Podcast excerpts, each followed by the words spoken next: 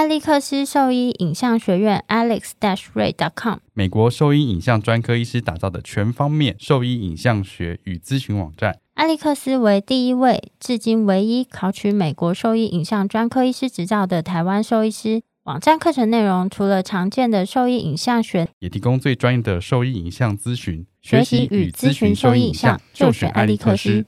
你现在给毛孩的驱虫真的够缜密了吗？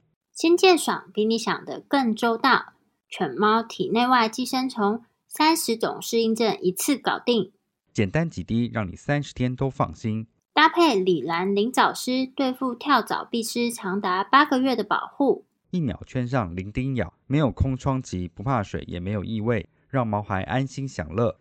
点点新界爽，内外新皆爽。圈圈灵藻湿，毛孩灵藻湿。让狗狗、猫猫的防虫新生活可圈可点。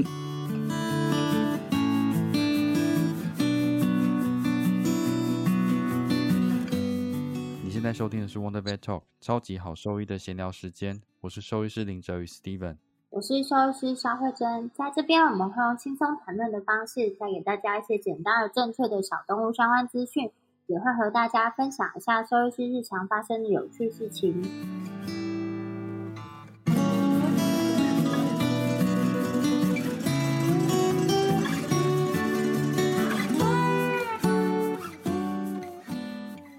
有人在跟我分享他们家的监视器，可以看到他家狗在家里的整个活动，然后跟我推荐那个监视器，因为刚好在十月十日的时候，他又有优惠，然后问我要不要买。他那个很强诶，可以三百六十度旋转，他有用 WiFi 连线之后弄给我看。然后还可以听到声音，双向沟通，然后不到一千块。我也是买同一台啊，我知道，我觉得非常好用。而且而且那一天他说打完折之后好像才九百块而已。是哦，那可以买。我记得我也是买九九九。可我后来想说，我可能买了之后也不知道用什么，因为我家又没有，你有没有宠物？有啊，更小。没有，你去监视对面是不是又在偷喂鸽子啊？他现在不敢了。昨天在家里这样子，时不时往对面看过去的话，大概一只两只。那就不是有在喂，应该就是。之前来流连忘返，就是死忠的那一群，死忠的鸽子。我觉得这台监视器蛮好用的，是就是它还有一个 App，你可以透过这个 App 连上去，其实画面都不太会延迟，然后白天晚上都还蛮清楚的。那另外就是如果你看到角度啊就不太好，你想要调整，其实它还可以马上及时调整。我觉得这很方便哎。对啊，像我们医院有用那个监视器嘛，我就是整间。然后跟水疗室都有放，因为我就记录他们走的步态，但是我就会移来移去。然后因为它那个架子虽然已经固定好，可是它有时候那个镜头会左偏右偏，就是不是正的。然后每次在瞧的时候，我都会把它一定要瞧得很正，就是要对称才行，所以都要瞧一阵。不用。然后只要有人动到我的摄影机。我就会很生气。那你就是买这个摄影机，因为你就是用 App 直接调，而且因为我之前前一台摄影机，就我刚刚跟你讲，我就是在 Amazon 上面买，那时候也是前几名推荐的，但那一台其实是蛮阳春的版本，它角度只能手动调整，它没有办法透过 App。然后另外呢，就是我觉得透过 App 调真的蛮厉害，而且很重点是，另外还有一个重点。就是我原本在 Amazon 上面买的那台啊，因为你知道监视器它就要一直插着电，但是那一台它就会整台变得很烫，我其实有点怕它会烧掉或什么之类，因为你知道。烫到我觉得，等下你那个是不是福特数不对啊？不是，是对的，因为那美国的跟台湾是同样的电压，然后就是什么都是一样的，所以我用的时候我就想说怎么会这样，我有点慌，所以我在使用的时候就会一直有一个担心说它会过烫。我有好几天是观察它，而且我后来是在换了一个可以自动断电的，就如果真的有问题，反正它单个就是插座它会自动断电的那种，就安全装置，延长线，对对，我才敢继续。使用，不然我就觉得说我不在家，这样很危险的。对啊。然后我后来最近就想说，我还是想要选用一个新的摄影机。然后那台就虽然它功能正常，画质其实很好，音质也蛮好的，但是它就有这些缺点。最大的缺点是，当我换了一个 WiFi 之后，我就再也连不上了。它就像一个白痴一样，怎么样抓不到，我就觉得很气。为什么？嗯，之前我。你说你换了 WiFi 的名称吗？就是对，然后或是我猜哦，它上面应该有个 Reset 键，你只要把它按下去之后，它应该整个 Reset 就可以重新。我试过，没有办法。要按住呢？一样，按我知道，我不是白痴，然后我 不试过。你为什么不相信我？我觉得好。然后 哎，你把那拿给我，我试试好，那我送你那个方案就好拿。给我。然后他就没有办法用。重点是我要让我的家人登录，同样一起看那个，就也登录不了，我就觉得很气。他就只能用我原本的账号跟原本的 WiFi 使用，然后反正我就想说，那我就搜寻看看我要买哪一台宠物监视器。所以这一台其实台制的现在很红吧？呃，就是你不要打宠物两个字，因为你打宠物买到的都是很贵。因为我原本想买那个可以投零食的，但是我觉得那台好昂贵哦。所以那个有互动式的，你只要按键，它就会投零食哦。但是它其实第一个是它单价有点高啊，而且我家的狗其实不太喜欢它那个好像有零食的限制，我家的狗喜欢吃的零食也不是那一种，你说零食限制是指说它的大小吗？就是它只能投某一些样子的零食，例如说就是颗粒状的，它没有办法丢一个肉干下去，对啊，它是要投圆圆的这样子比较好对，这可以理解吧？嗯，可是它很贵，它真的很贵，上万吗？对啊，就是好几千，然后到上万，然后我就觉得我家的狗所以不要打宠物，你只要打智能监视器，这样就好。嗯，不是，就是打那个监视器就好了，或是你打婴儿监视器，其实都会比宠物对啊。因为你不要投零食给婴儿。对，然后还有就是说，我那时候还看到有一个监视器，我觉得很智障哎、就是它可以追着宠物跑，啊？就是它是你说就放在地面上，有点像扫地机器人这样子。对，但是我去查一下，然后那台我就看了一下大家网络上评价，他们说就是追 着是要多紧迫？对，然后第二个事情是，它就会跟扫地机器人一样，有一个问题是，像扫地机器人至少它可以跨过一定的坎，但那一台没有办法，它就会翻倒。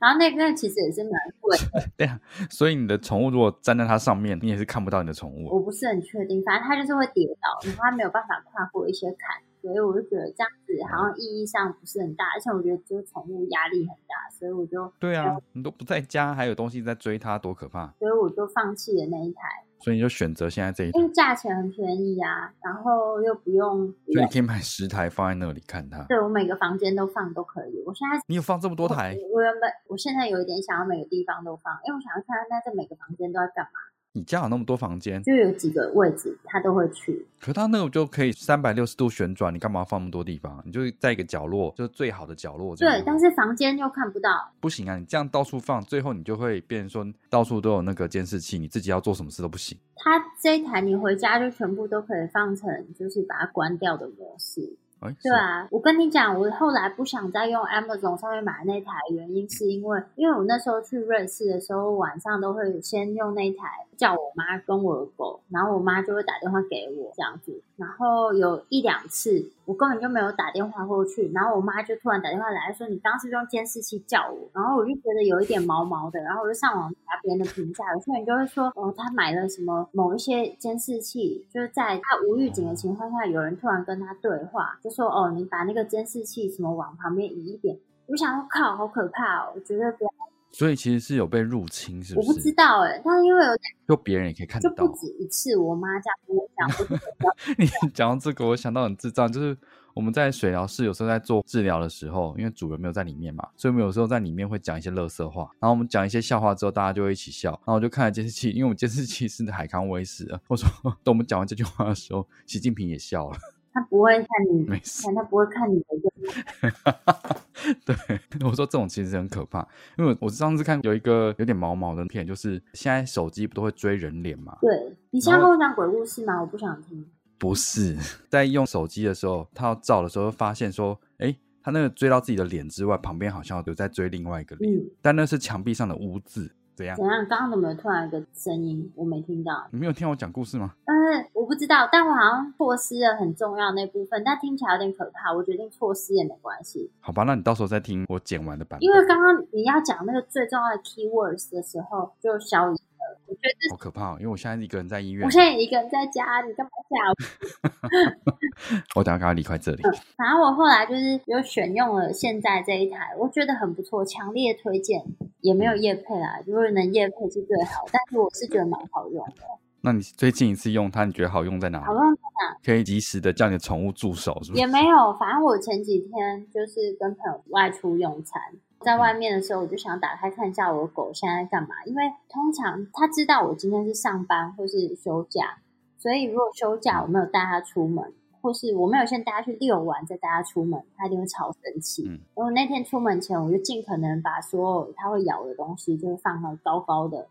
但是呢，当我到用餐的，就我在我去鼎泰丰吃饭啊，在鼎泰丰我就打开我监视器的荧幕，然后我就看到地上有一个橘色的袋子，然后旁边有一个黄色袋子，然后就问他们说：“你们刚刚是不是有放什么东西在一定食物来袋子什么颜色？”然后我们就在想，他说是不是什么保冷袋？然后我就说：“啊，抱歉抱歉，还把你们保冷袋如果咬坏的话，我再赔你一个。”然后他说：“可是他保冷袋不是这个颜色啊。”然后我们就开始移动那监视器，他说：“没有啊，你看我保冷袋还在上面。”然后我们就说：“这一袋到底是什么东西？”然后我就左思右想，想到我前一天因为吃火锅买了一袋王子面，所以是黄色的，不是它包装是黄色不是是吗，？如果你买五袋装，最外面是橘色的，然后它单一个五片进去哦是哦还是黄。没有人买过五袋对，，所以我就看到一个橘色袋子旁边被拖出来一个黄色的小袋袋，所以就有橘色跟黄色。然后呢，后来过没多久，这只狗又再度出现在这个荧幕前面，这个小袋袋旁边，然后它开始继续撕咬它。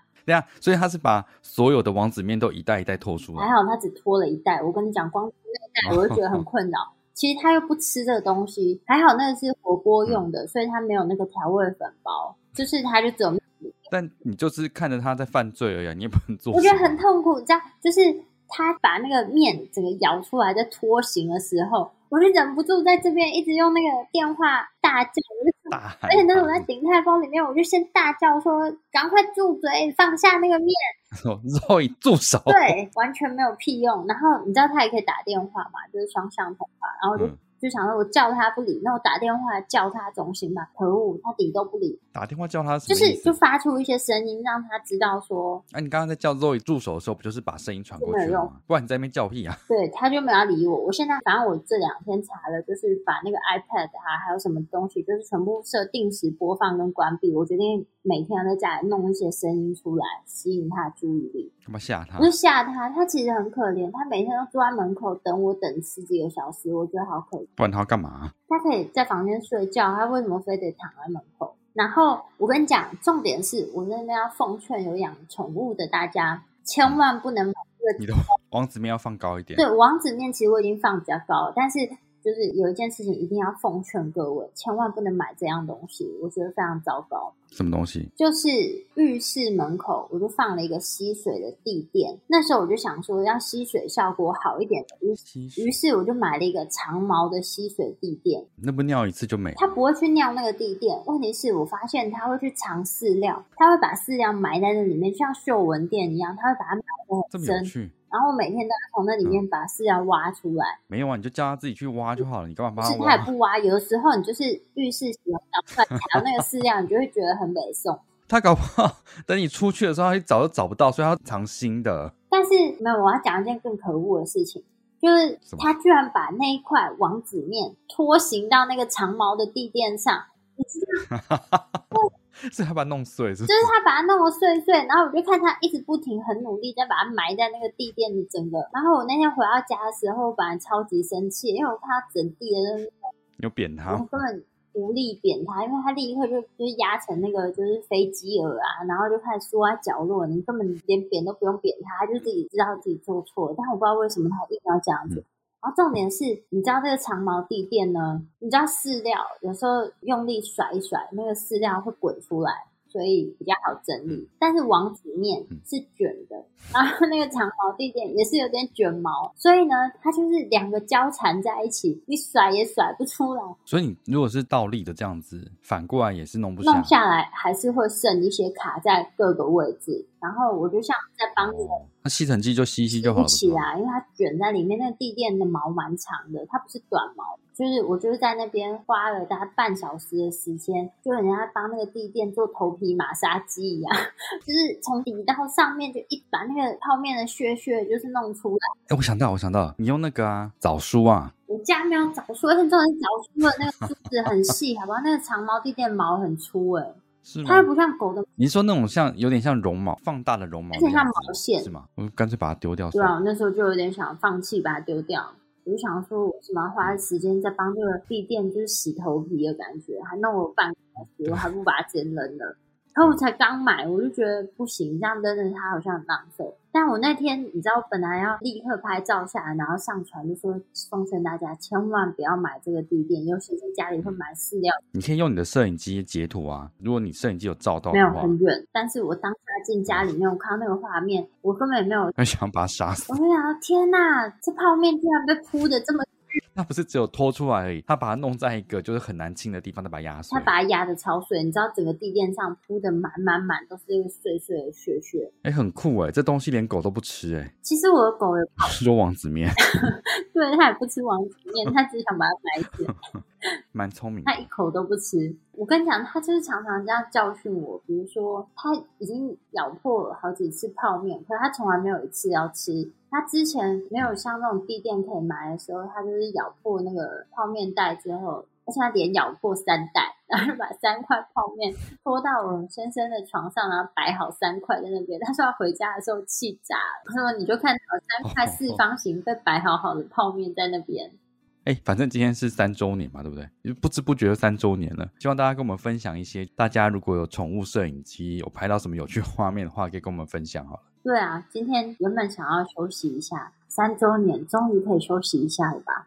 我那天在想说，当初开始录这些东西，就没有想过到底可以做多久啊。反正就是想录就录这样。也没有想录就录吧？你根本就是强迫 每周一开始还要每周更新两集，最后终于是没有，你那时候很兴奋啊，就想说哇，我们就录了这么多集，而且要等一个礼拜才能再放下一集，好像有点等不及了。就是一个礼拜就放了两集上去。真的欸，一开始就是有很多话想要跟大家分享。我觉得就是以前曾经讲过的东西，就是随着比如说每一年啊，会有一些新知，然后我们就会再把这些东西就是加上新的内容。复习，然后再加新知给你，多棒啊！对，然后但是不是每一个主题它都一直有一些新知，我觉得就是核心概念基本上是不太会变的。那有一些可能开始哦，现在觉得好像可以应用上去的医疗技术啊，这个有些它可能已经是成熟的技术，有一些是新兴的技术，所以我们就会在新的技术里面就是跟大家讨论。其实我觉得的确没有想到会走到三年的这么久。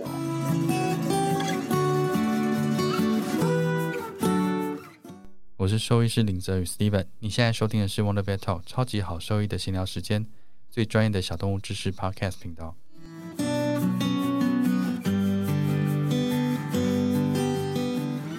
你赶快先讲一下上一集人家期待很久的那个啊，在讲 pain hip，pain hip 主要是针对狗狗的髋关节部分做的检查筛检，就是我们上次讲到那个检查的方式嘛，所所以应该不用再复习吧？特定的检查方式去算那个分离指数 DI 值嘛。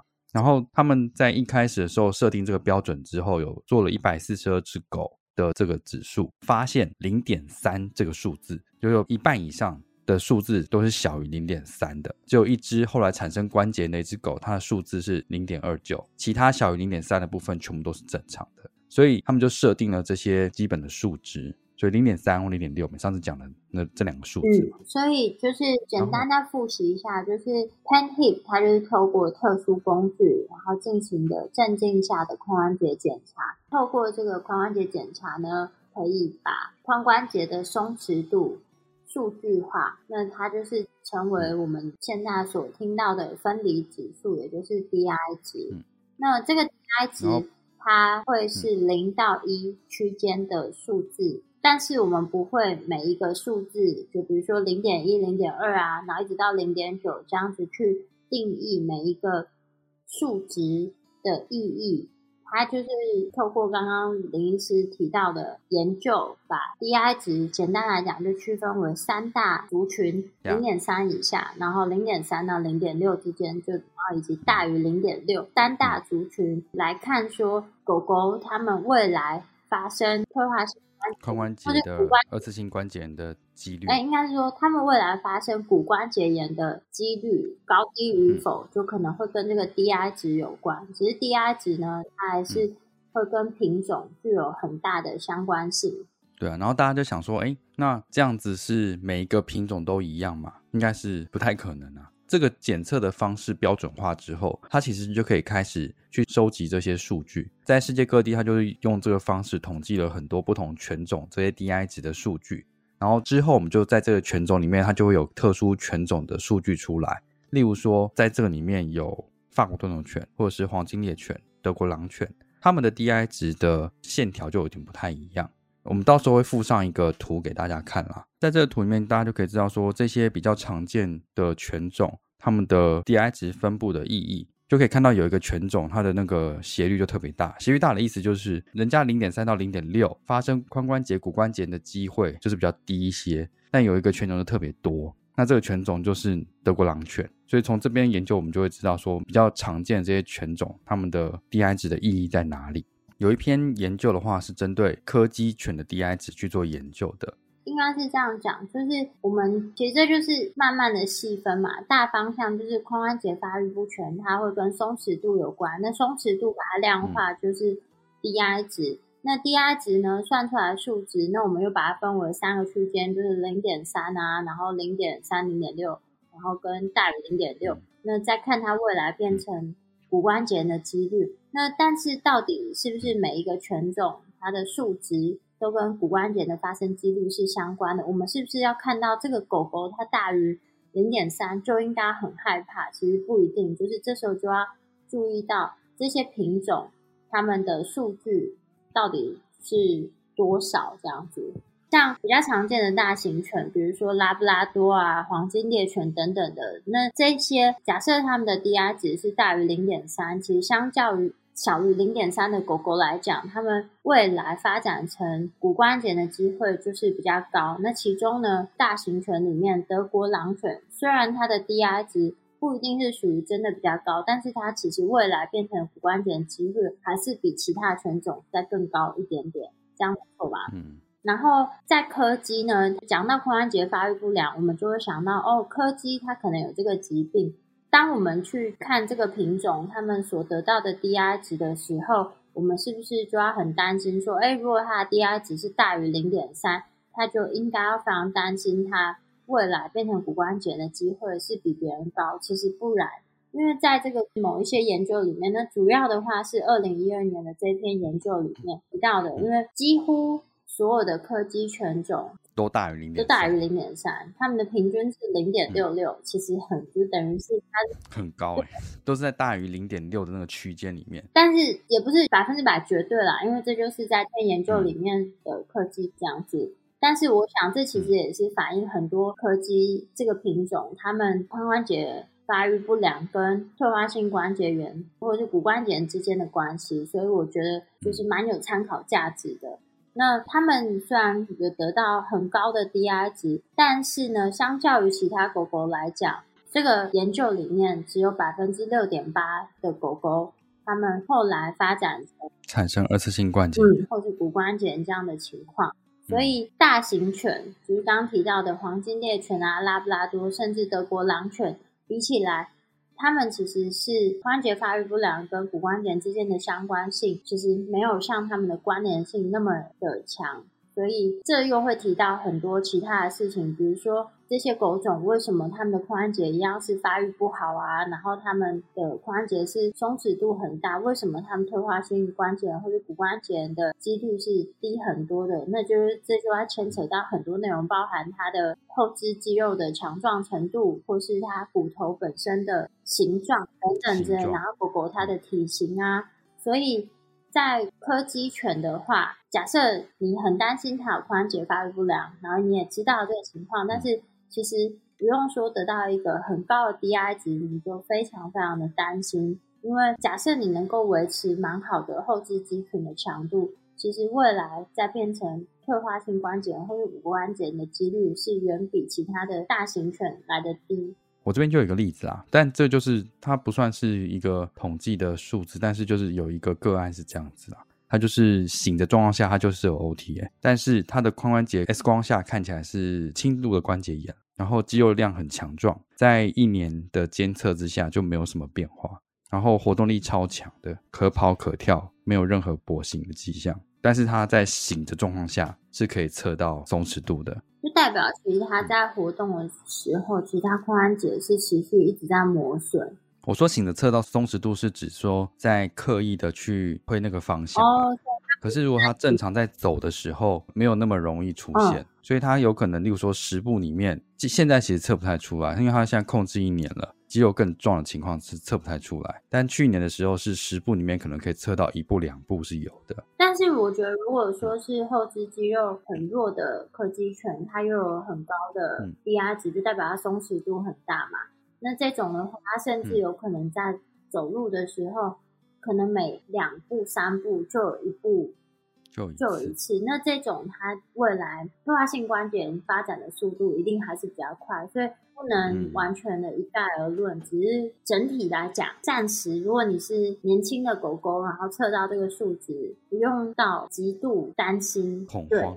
但就是你要正视这件事情啊。然后我觉得重点是 DI 值，你知道可以做参考，但还是要确定说他在平常活动的时候，这个松弛度是不是存在的。这个我觉得是比较重要的啦。然后。还有一点我觉得很重要，就是我们一直 focus 在就是这个数值啊，然后还有数值上的变化，或者是说在它 X 光底下的改变。但是其实要知道，当我们在 X 光片底下看到它的骨关节炎变化的时候，其实它的关节已经是有一定程度的。磨损跟退化，你在 X 光底下才会看到这些变化。然后另外一件事情，就其实我们之前的集数也都讲过了，就是 X 光片底下的骨关节变化跟临床症状不一定是正相关。纵然它有高的 DI 值以外，其实我们还是要仔细的去看说 X 光片啊，还有它的临床症状，就每一个都要互相合并在一起解读，而不是只单看一项数值去决定狗狗的情况。我觉得会比较完整一点。对啊，所以我是觉得，还是假设他的状况是不确定性比较高的话，例如说还是年轻的科技的话，它还是需要几年的追踪会比较好。就包含我们刚刚说的，不论是 DI 值啊，或者是呃清洗下的松弛度啊，或者是 X 光片，还是需要追踪几年，看一下它整体的变化会比较好。另外的话，就是它后肢肌群的强度的变化。嗯。然后还有就是，就算它的那个数值不一定跟它退化性关节炎是呈现有这么大的相关性，但是不代表说它可以完全无视这件事情，然后疯狂的跑跳啊等等。其实还是要做好一定的环境跟体态的控管，因为退化性关节炎的发展，当然你有关节发育不良，跟它未来退化性关节炎的发展，并不是单一件事，应该是说。就这件事情，它是多因对多因子，所以你不可能。它先天条件状况下是很轻微，不代表说你可以放纵的去做这些事情。体态要控制，活动的强度也要控制，所以它有良良好的环境跟活动的习惯，才能够避免掉后续发展成严重二次性关节这件事情。没错，所以就在这边提供更多一点资讯给大家做参考，因为我觉得很多人都会只针对一个点做思考啊。其实就就是很，它是多面向的。所以我们现在在讲这件事情，只是介绍这个东西而已，就讲的不是那么全面。我只是把它呃细部拉出来说而已。那 DI 值对小型犬有意义吗？也是有意义啊，但不能测啊，就是没有办法用 pen hip 的这个方式检测。为什么？因为它就是它的那个工具有体型大小的限制。嗯，就是太小。对啊，所以那个大概测到就是说十五公斤或者十公斤左右就差不多，对不对？对，那个工具蛮大的，我觉得十公斤可能是极限，最多就是八公斤以上。但是八公斤也不能是那种很小只，但是胖到八公斤，超级胖，八公斤的吉娃娃。对，不行不行，它就它很大一个，所以它没有办法。但我觉得，就是髋关节发育不良这件事情，在小型的狗啊，或是猫来说，其实也是一个重要的。大家以前没有那么重视，可能是因为对于小型犬或是猫咪来讲，它的临床症状表现可能相对没有大型犬来讲的这么明显，但不代表它们是没有症状。我觉得，呃，小型犬有时候很难区别，原因是大部分的小型犬都是室内犬比较多嘛，很少会在。外面跑动很多的，然后再就有的那种毛超长的，你根本不晓得它后脚到底是什么样子，就像我们之前讲的博美这样子。然后在家里的时候啊，有时候他们在很滑的平面，就是已经习惯那个很滑的地面的时候，重心本来就很前侧，再加上毛很长，你根本不晓得它后脚的肌肉强度或是功能是怎么样的。你有可能只是觉得它很小，然后那个高度它本来就跳不上去，所以你会觉得说那是正常的。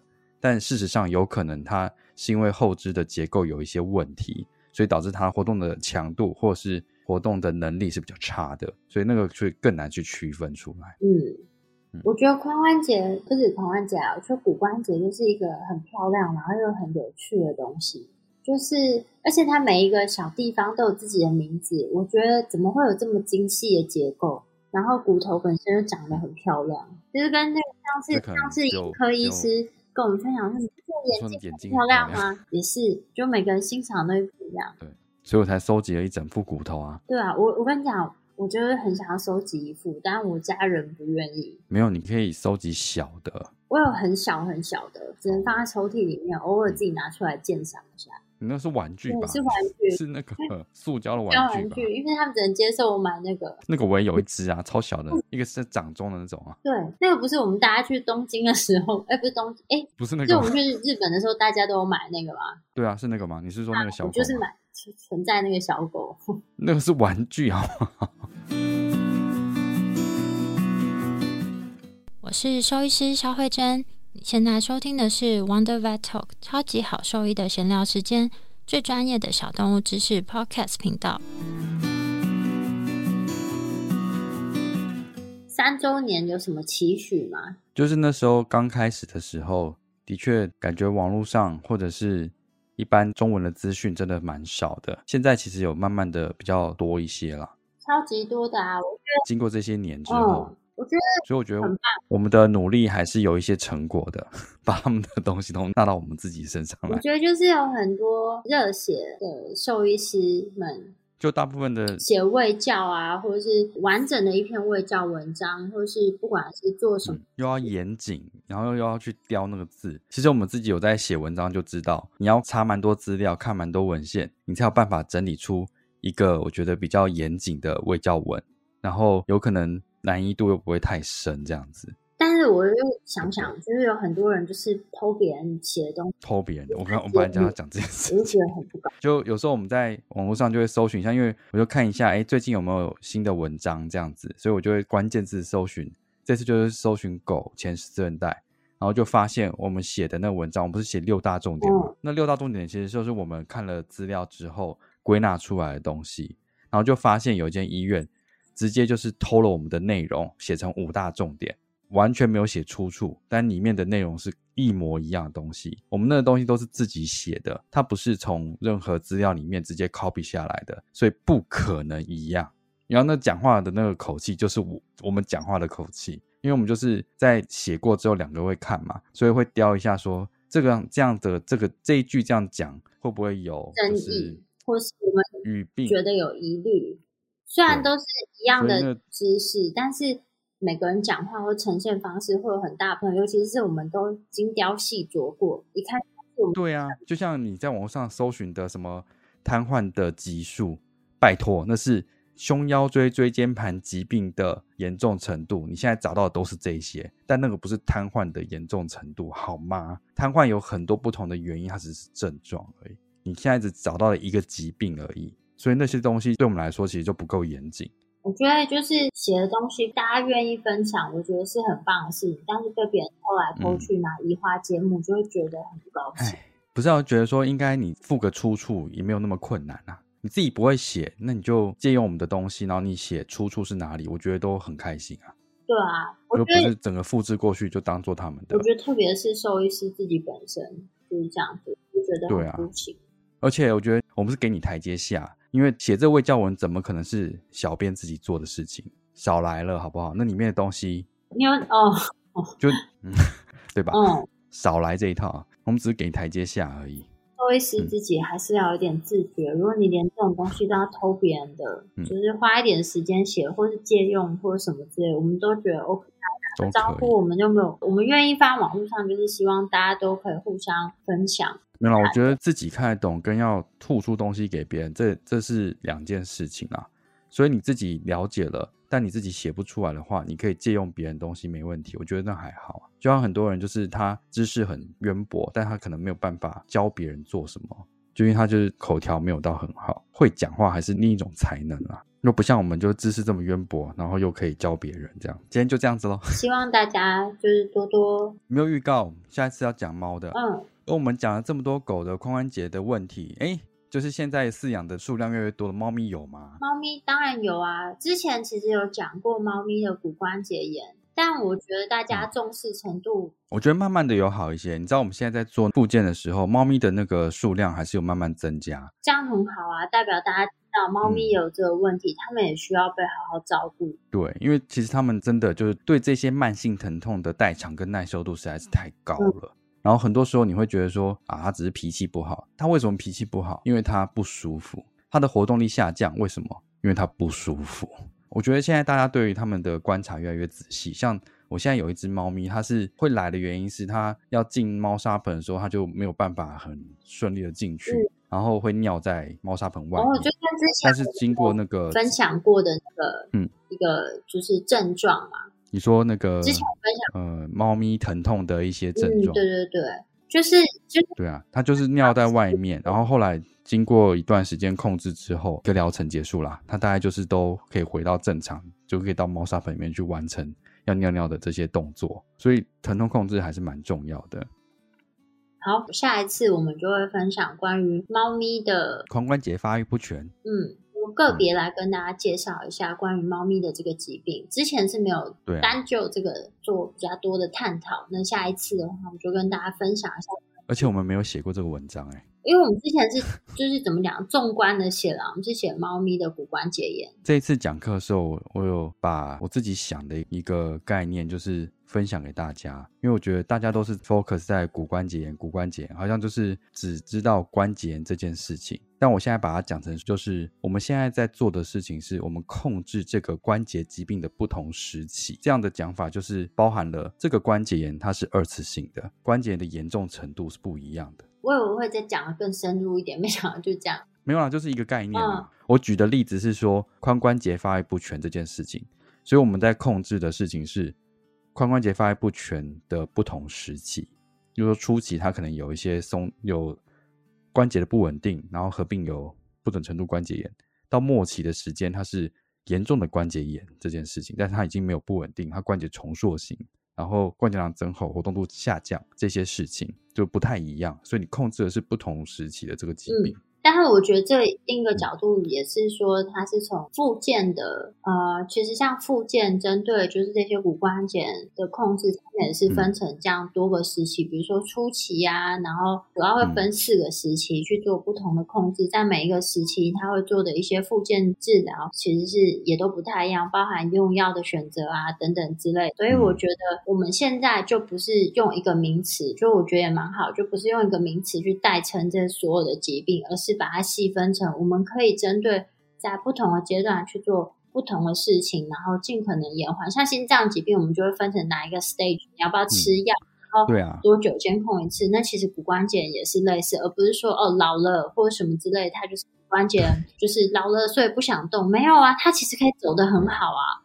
对啊，所以另外一个要重点就是你要对这些疾病要是了解的，例如说膝盖骨异位这件事情，它的成因是什么，它可能造成什么样的影响，那你做复健的话可以达到什么效果，这样子，所以你对那疾病要了解，而不是只是说，哎，我控制关节就用这些方式全部下去就对了，没有这回事啊。就像早期皮肤病，大家就是会抗生素、抗组织胺，抗生素、类固醇、然后抗，抗组织胺然后，再加一个，然后抗霉菌药全下，再加一个 ivermectin，就是一个大 然后再加个洗对剂，大补铁四下。但是皮肤专科也是听到了吐血。